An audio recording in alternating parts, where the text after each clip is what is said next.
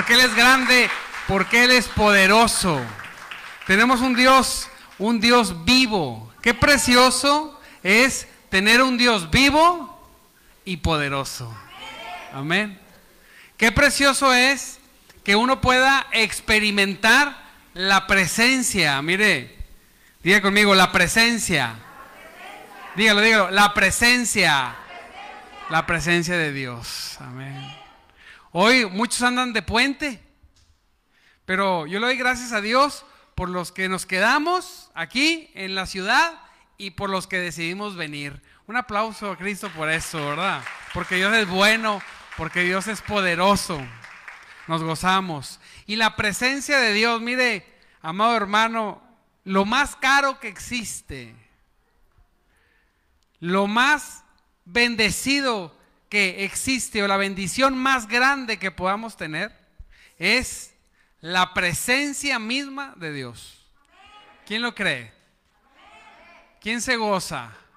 Yo me gozo en el Señor. En la mañana decía, Señor, qué gozo, qué gozo es poder experimentar tu presencia. Qué gozo es poder decir todos los días, todos los días, decir, hoy tuve un encuentro con Cristo. Aleluya. ¿Sí? No decir, cuando era niño, hace cinco años, hace diez, no, poder decir, hoy mismo en la mañana tuve un encuentro con Cristo, aleluya. ¿Quién ha tenido un encuentro con el Señor? Amén. Es lo que nos tiene aquí. Es lo que, lo que hace que dejemos todo por Él. Así es. No la institución, no la agrupación de personas y no la religión. No, Dios mío, la religión no. Sino la presencia misma de Dios en nuestras vidas. Eso es lo que hace la diferencia en todas las cosas, lo hemos venido diciendo.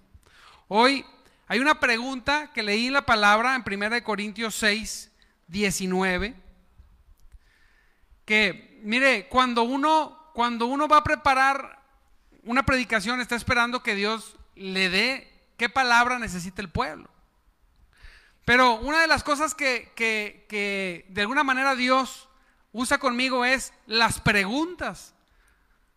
El resolver preguntas, ¿verdad? Trae una pregunta a mi mente y el resolver la pregunta es la forma de desenvolver el mensaje en la respuesta de esa pregunta.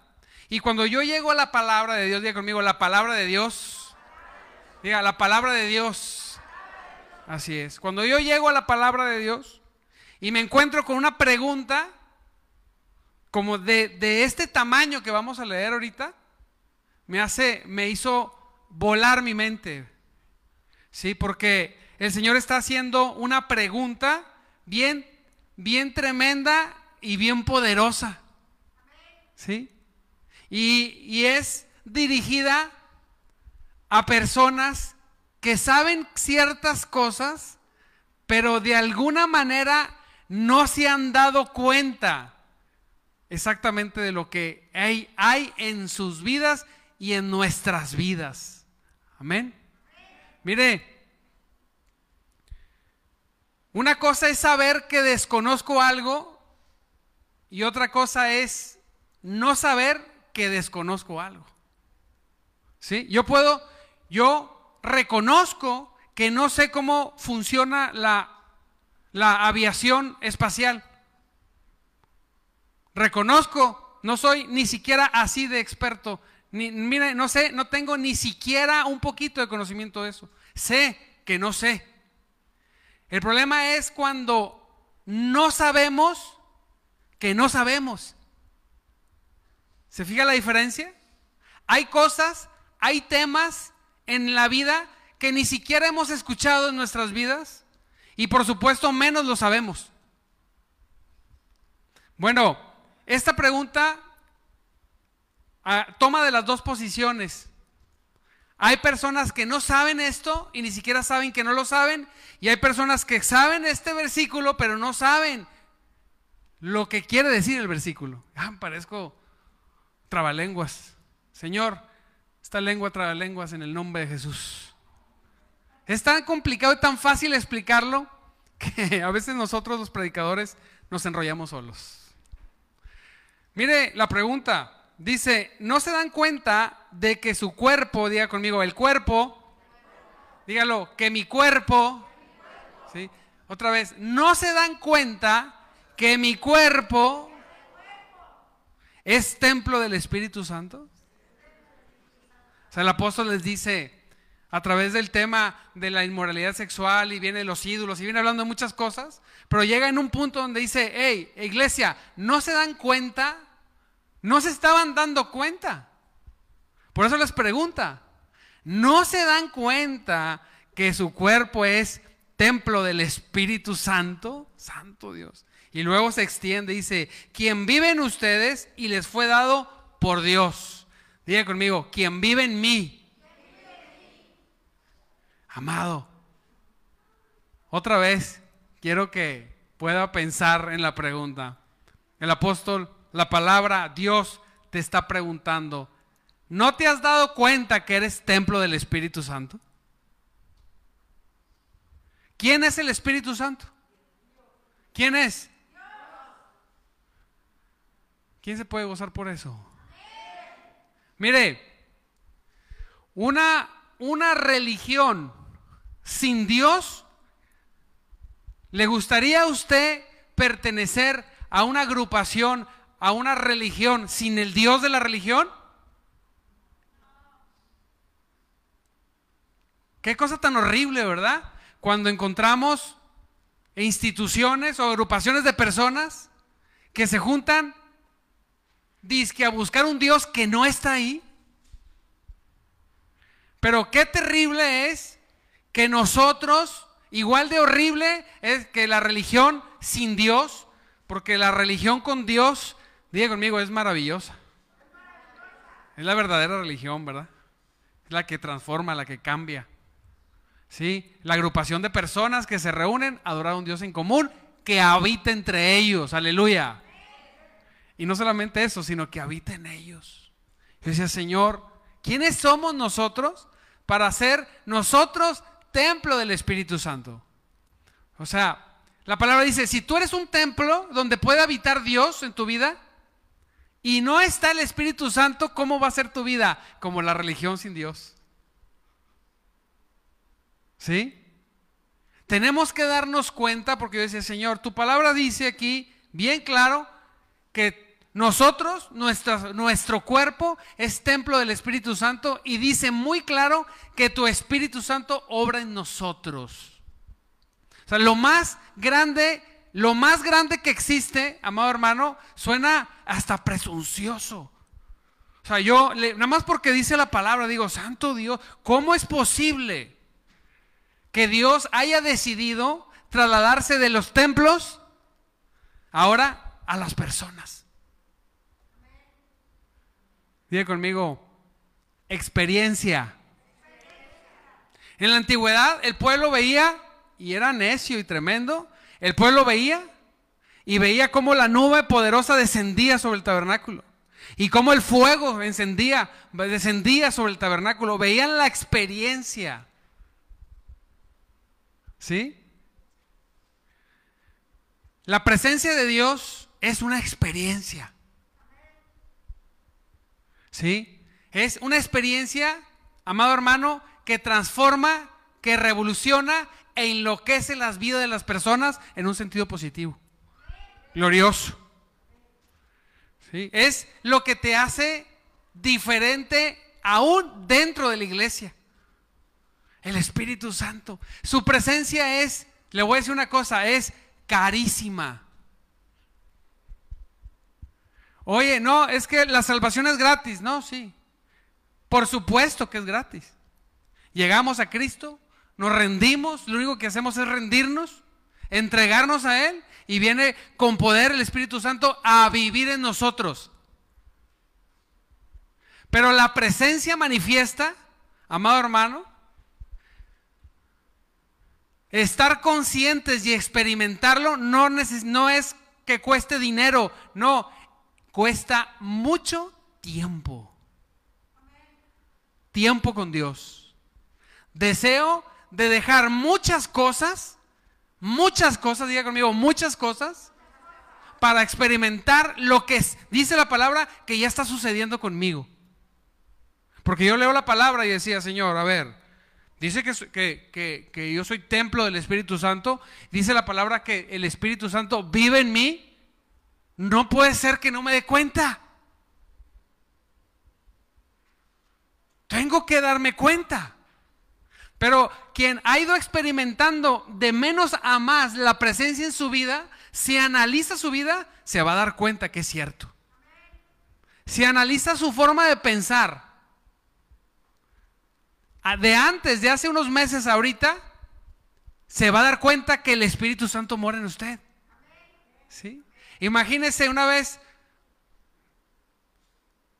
un comentario, ¿verdad? Imagínate que somos, somos siempre acompañados del Dios creador del cielo y de la tierra. Amén. Y no solamente esto, sino que el Espíritu de ese Dios mora dentro de ti. Diga, Espíritu Santo. Así es. ¿Qué más puede pedir? Estamos hablando, hemos oído algunas predicaciones donde hablábamos de la de que Jesús les decía, ¿les conviene que yo me vaya para que venga el Espíritu Santo? Y decíamos, Santo Dios, ¿cómo es posible? Dios quería enviarnos, Jesús quería enviarnos al Espíritu Santo que nos iba a capacitar para dos cosas, para servir cuando viene sobre nosotros y para vivir cuando viene y mora dentro de nosotros. ¿Sí? Lo que te da poder, Jessica, de decir no a las cosas que sabes que no son de Dios, es el Espíritu Santo. ¿Sí? Por eso la palabra de Dios dice en un versículo que también pelea por mucho tiempo, que dice, mis mandamientos, ¿qué dice? No son gravosos. Así dice. Y yo llegaba a la palabra y decía, pero no, hombre, si está bien difícil. No, no son gravosos. ¿Por qué? Porque mi Espíritu Santo mora en ti. Y primero tienes que saberlo y después tienes que creerlo para que posteriormente pueda vivirlo. Si no, ¿cómo ejercemos la fe? Si no, ¿cómo podemos decirle no a las cosas que sé que Dios no le agrada? Oye, pastor, es que esto sí es bueno, esto no es bueno. Mira, yo no sé. En mi corazón está el Espíritu Santo que me da testimonio lo que sí puedo hacer y lo que no puedo hacer. Amén. Y no es gravoso lo que no quiero hacer, sino que Él influencia tanto en mi corazón que se me termina por quitar el deseo de aquellas cosas que no le agradan. ¿Sí? Y mire, entre más experimentemos esto, más victoriosos vamos a vivir. Yo decía, Señor, me toca, amado hermano, me toca tener conversaciones con muchos creyentes. Por la página y porque pues soy pastor. ¿Verdad? De alguna manera la gente viene, aunque sea, aunque se congreguen en otros lugares, a preguntar, a decirme, a buscar ser ministrados. Así pasa. Y, y yo decía a Dios, Señor, estoy cansado, estoy cansado de ver hijos tuyos en los cuales has depositado tu espíritu vivir derrotados. Y, oraba, y oraba y lloraba y le decía, Señor, no es posible, Señor, que teniéndote a ti, dice la palabra, que Jesucristo es la plenitud y que esa plenitud habita en nosotros, que es, diga conmigo, el Espíritu Santo. Corporalmente dice la palabra, en, Jesucristo está toda la plenitud de Dios. Amén. Y dice que esa plenitud, ahorita vamos a ver el verso, ha venido a morar en nosotros.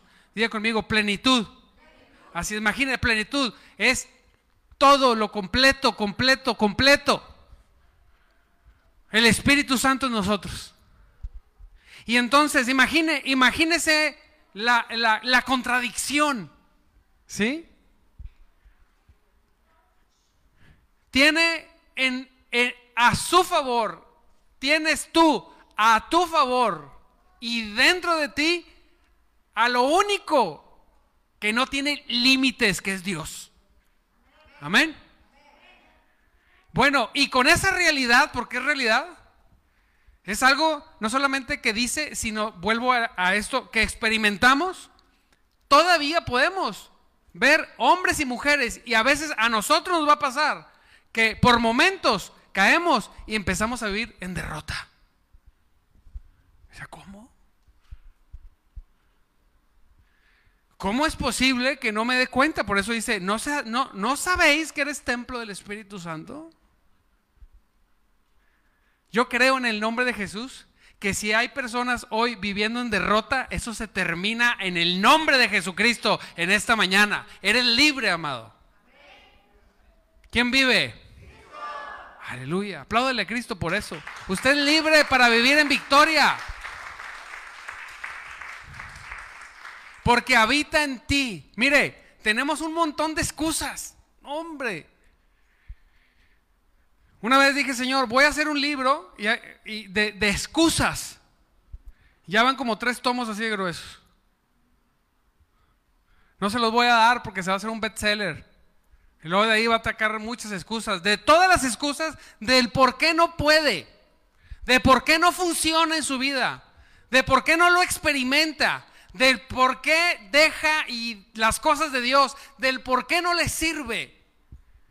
Y, y cuando repasaba todas esas excusas, lo único que me hacía decir no vale ninguna es que el ser más poderoso, creador de todo, dijo yo estoy contigo y estoy en ti. Conocerlo y saberlo de todo corazón hace la diferencia en nuestras vidas. Amén. Poder ir en contra de la corriente de este mundo completamente sin despeinarte. Bueno, algunos ya no podemos despeinarnos tanto. ¿Sí? Sin avergonzarnos, sin dar concesiones al mundo, ni a lo que involucra el mundo sin quitarnos el privilegio de decir, no Señor, el Espíritu Santo, ¿sabes qué? ¿Por qué no? Porque mora en mí. Y lo creo, y lo vivo, y camino en esa verdad y en esa realidad. Todo el tiempo, diga conmigo, todo el tiempo. Así es. Nosotros somos los que podemos entristecerlo, apagarlo. De alguna manera dejamos de experimentar, pero no dice que se va. Ahí está. Como los dones, ahí están. A veces apagados. Pero basta mm, levantarnos a hacer las cosas para que se prendan y se enciendan y sean de edificación para la iglesia. Aleluya. Apláudele a Cristo porque Él vive.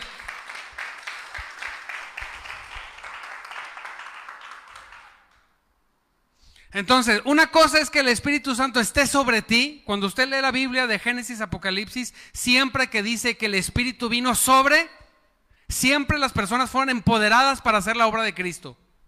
Para hacer, para servir a Cristo. Pero ahora el Espíritu no solamente está para empoderarnos, para hacer su obra, sino, como dije hace ratito, ¿para qué? Para empoderarnos, para poder vivir como Dios quiere. Sin que yo te diga, mira, esto debes cumplir todas estas reglas. Y uno llega con la religión, se topa y te dan un pergamino de 300 mil reglas que hay que seguir, más las que se inventaron ellos. Y la gente lo que dice es, ah, yo nada más venía al baño, ya me voy. Vámonos. No, dice la palabra de Dios, yo las voy a escribir en tu corazón. Amén. Sí, tú te vas a encontrar viviendo en esos mandatos. Y te vas a sorprender. Porque yo, dice la palabra, vamos a ver más adelante.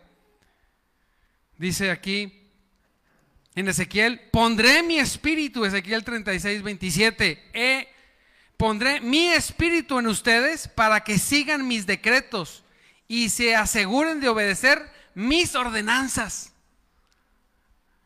¿Quién puede gozarse con un Dios así?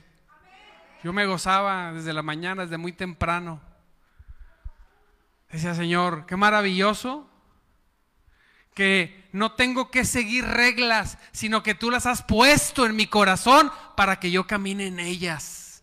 ¿Puede ver la diferencia? ¿Sí? ¿Por qué cuando me toca salir a evangelizar, por qué las personas se resisten? Porque en su mente tienen la experiencia de la religión que te impone cosas. Pero cuando les presentas y reciben el Espíritu de Dios y cambia sus vidas, todo es diferente. Diga conmigo, todo es diferente. Así es. ¿No te das cuenta que eres templo del Espíritu Santo? Y que el Espíritu mora dentro de ti. ¿Qué obstáculo? ¿Qué obstáculo puede vencerte, hermano? ¿Cuál? Dime, dime uno. Si esto es verdad. ¿Cuál es la excusa que es válida? Mire, me gusta mucho la Biblia porque tiene muchos ejemplos. Tiene ejemplos de hombres muy jóvenes que decían, hey, yo soy muy joven. ¿Cómo? No, no, no digas que eres muy joven. Yo voy delante de ti, vas a derribar naciones y vas a edificarlas y vas a levantarlas y vas a destruirlas. Yo voy a estar contigo. Amén. Tiene, tiene ejemplos donde decía, oh, yo no puedo, soy tartamudo, pues yo hice la lengua y órale. Amén.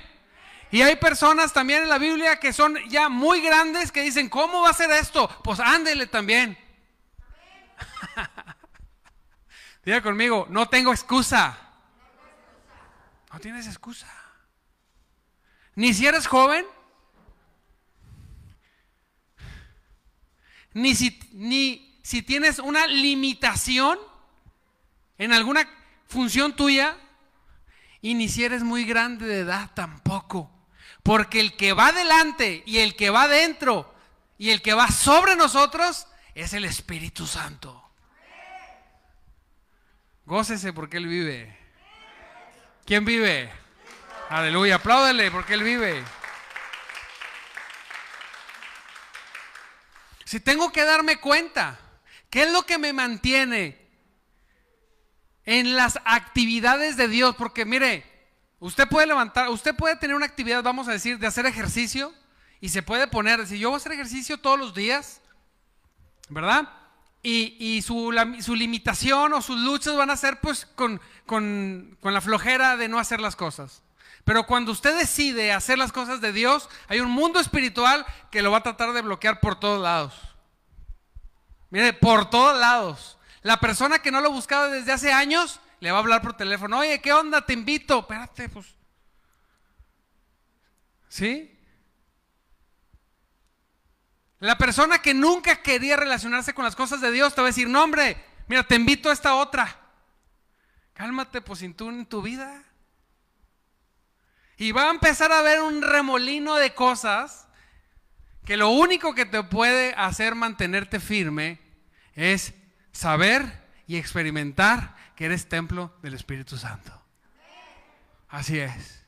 Veo personas que vienen a la iglesia y no nada más esto, a esta, sino que van a las iglesias, que Dios rescata sus vidas y una vez que son restaurados y rescatados y ya encuentran como algo de paz y comodidad y dicen, voy a ir a esta otra iglesia que me queda aquí a dos cuadras de mi casa.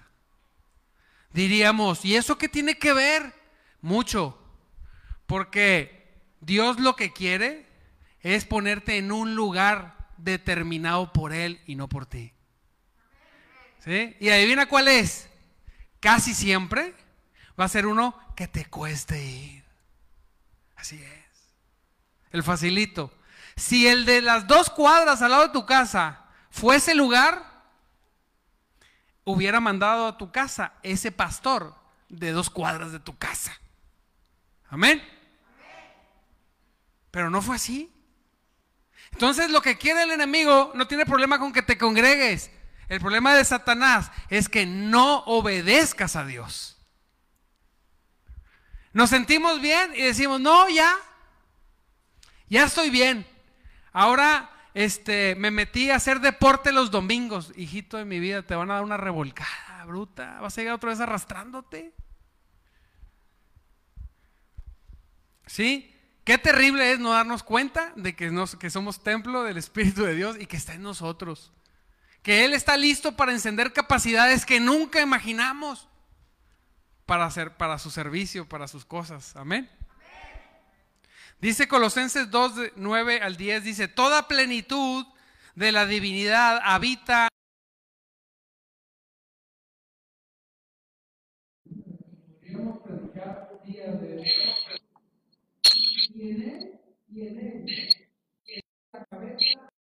y autoridad. Dice, ustedes han recibido, ¿qué? ¿Qué? Esa, diga conmigo, esa plenitud. Me tocaba escuchar personas, es que no me siento pleno. ¿Cómo? ¿Sí? Hace poco me tocó estar entre personas muy, muy acomodadas por mi trabajo. Me toca relacionarme con personas económicamente hasta las nubes. Pero es mi trabajo relacionarme con ellos. Por lo que vendo, que es acero. Pero mi trabajo principal es ser pastor. Es ser y vivir como hijo de Dios. Aleluya. ¿Sí? Y mire, cuando tienes tiempo de tratar con personas y has aprendido a escuchar lo que Dios dice, Dios te va revelando cosas de la gente. Y dices, ¿será? Me imaginaría. Me lo habrá puesto. Con el tiempo vas, vas, vas entendiéndolo y lo vas practicando. Y me tocó vivir con personas así. ¿Por qué le digo esto? Con vacíos gigantescos en su corazón. Mire, muchos de nosotros no alcanzamos ni siquiera a deprimirnos porque si nos entristecemos no comemos mañana. Un día que te quedes llorando, ya te venció la luz. Entonces te mantiene activo, ¿verdad? No te puedes entristecer. La pandemia, no hombre, aunque venga la viruela negra, no me puedo detener. Y decían los ricos que no trabajen, que se queden en casa. Y decíamos los pobres, pero ¿y me vas a dar de comer? ¿Verdad? Y nos movíamos, teníamos que trabajar. Yo no dejé de trabajar ningún día. ¿Quién dejó de trabajar? Yo no pude. O sea, no era opción. Pero ellos, que tienen resuelta la vida de tres generaciones apostando en Las Vegas y perdiendo, no hayan en qué entretenerse y hay vacíos tan grandes. Y yo decía, Señor, el Señor me hacía ver, ¿verdad? Y yo decía, Señor, verdaderamente no es un consuelo de pobres, pero verdaderamente somos más afortunados que los que tienen todo, pero no tienen al Espíritu Santo morando en sus corazones. Tristezas, depresiones, dolores, divorcio Cosas impresionantes, porque con dinero todo es más terrible. Y yo decía, Santo Dios, ellos también te necesitan, Señor. Y a ver si me vuelven a invitar, porque pues estuve predique y predique. a ver si quieren. No, no traigas al pastor. Pastor, pastor. No, ya, no lo traigas. Así es. Lo que quiero decirle es que se ve lo, bendecido que eres.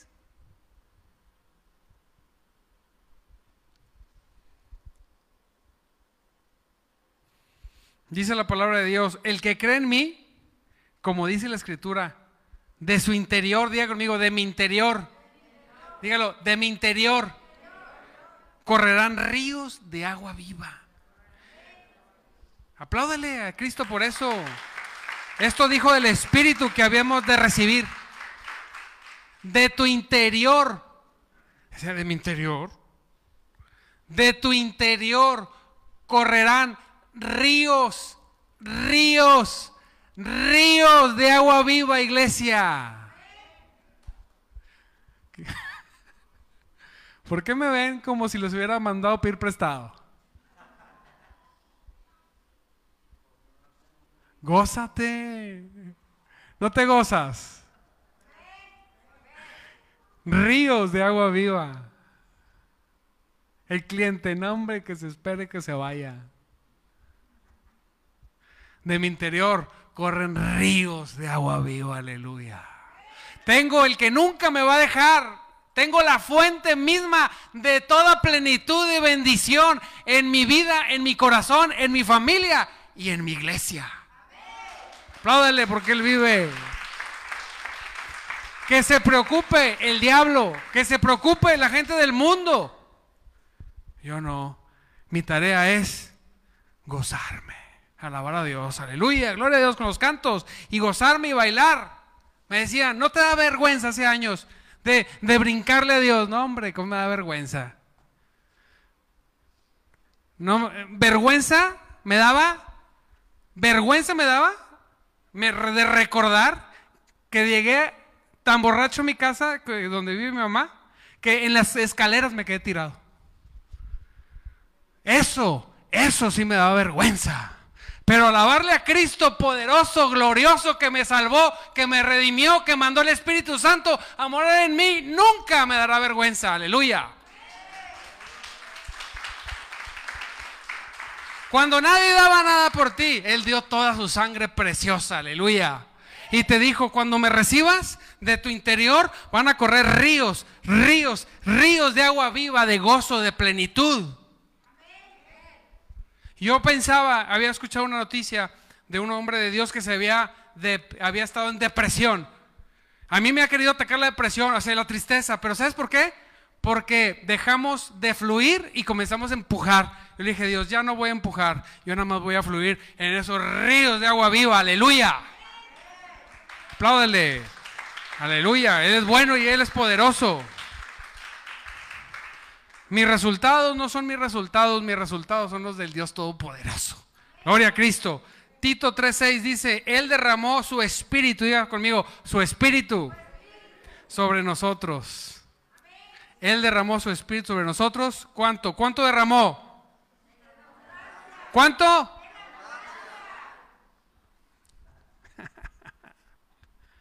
¿Cuánto traes? A todo el Espíritu Santo en mí. Ah, apláudale que Él vive.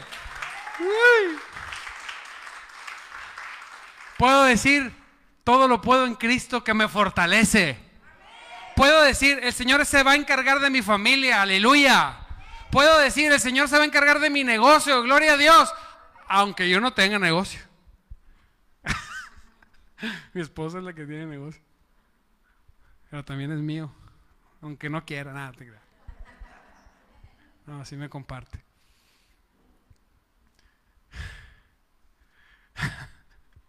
Cambie su cara. Sonría. Hace cubrebocas. Es que cuando uno se ríe se hace como chinito así. ¿Te das cuenta que se ríen? Porque se hace chinito los ojos. ¿Sí? A algunos se les hace visco así que, ah, se está quedando dormido. No haga viscos. Ya terminamos. Carecita, ¿me ayudas, por favor? Dice, ¿no se dan cuenta de que su cuerpo es templo del Espíritu Santo, quien vive en ustedes y les fue dado por Dios? Mi cuerpo es templo, Él vive en mí y nos fue dado, tengan, por Dios. Wow.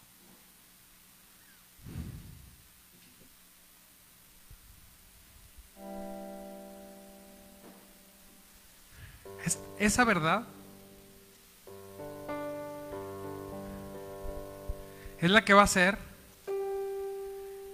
que cuando dejemos de respirar,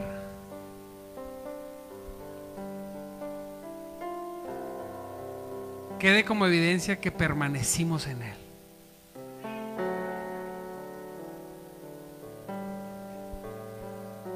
Decía Dios,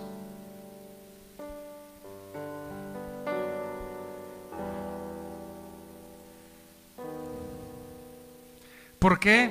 ¿Por qué quieres vivir en derrota?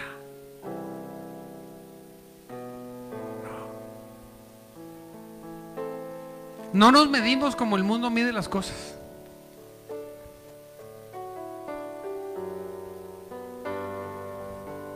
No evaluamos nada a como el mundo evalúa las cosas. Y es por eso que cuando evalúas lo que Dios hace en tu vida, como Dios dice que debe ser evaluado,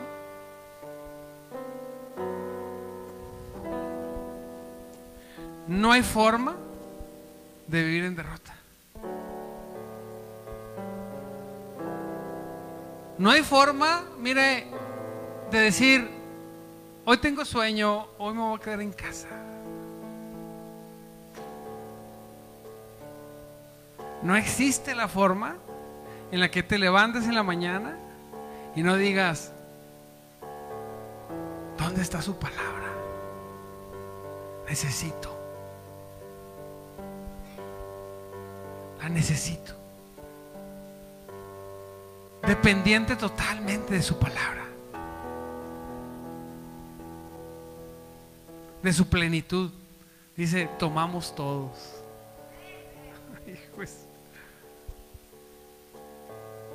Así que no entristezcáis al Espíritu Santo de Dios con la forma que viven, dice Efesios 4:3. No caigamos en la necedad de, de hacer las cosas que sabemos que Él ha puesto en nuestro corazón y en nuestra mente, de que no son apropiadas. Busquemos experimentar al Espíritu Santo encendido 24/7 en nuestros corazones. Seamos de los valientes que se atreven a vivir en victoria 365 días del año. Aleluya. Que no te conozcan porque eres una persona triste.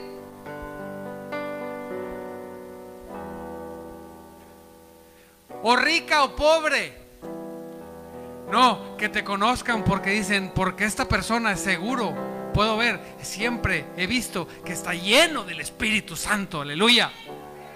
Que la referencia no sea al lado del pelón, no, al lado del gordito, no, al lado del alto, al lado del chaparro, no. Que la referencia sea al lado del que está lleno del Espíritu Santo, aleluya. Apláudale.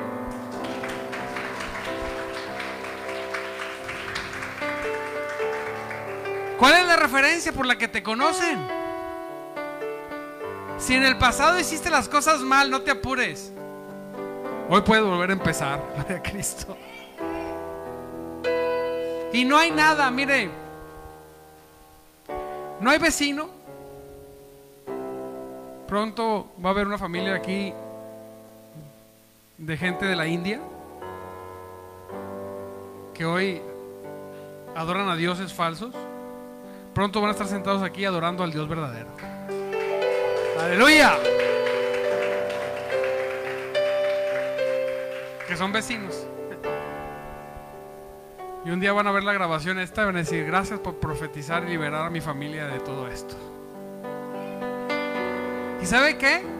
Porque no hay nada más poderoso y no hay nada más atractivo que el Espíritu Santo viviendo en el corazón de una persona y sobre una persona. Así es. Póngase de pie.